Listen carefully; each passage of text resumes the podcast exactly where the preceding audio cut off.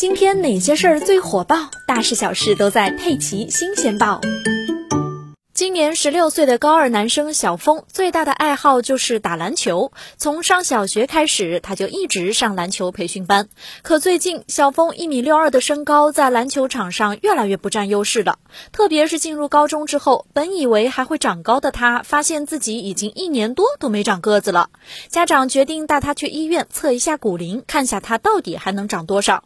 但医生看了小峰的骨龄片之后，只能无奈地摇摇头。由于小峰的骨骺已已经闭合，没有长高空间了，终身高就定格在一米六二。听到这个消息，小峰简直不敢相信自己的耳朵。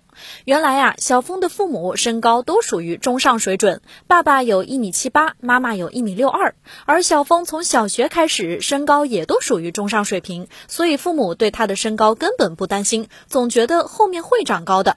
这导致小峰从小到大都没有测过一次骨龄，到了想起来测骨龄的时候，已经来不及了。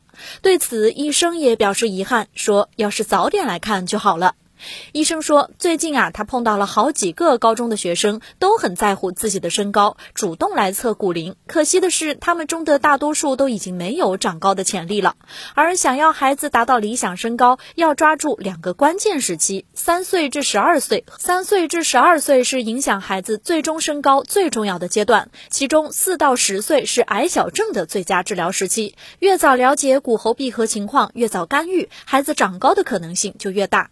所以。对于父母来说，一定要重视骨龄。骨龄是预测成年身高的主要依据，还能够监控性早熟的发生。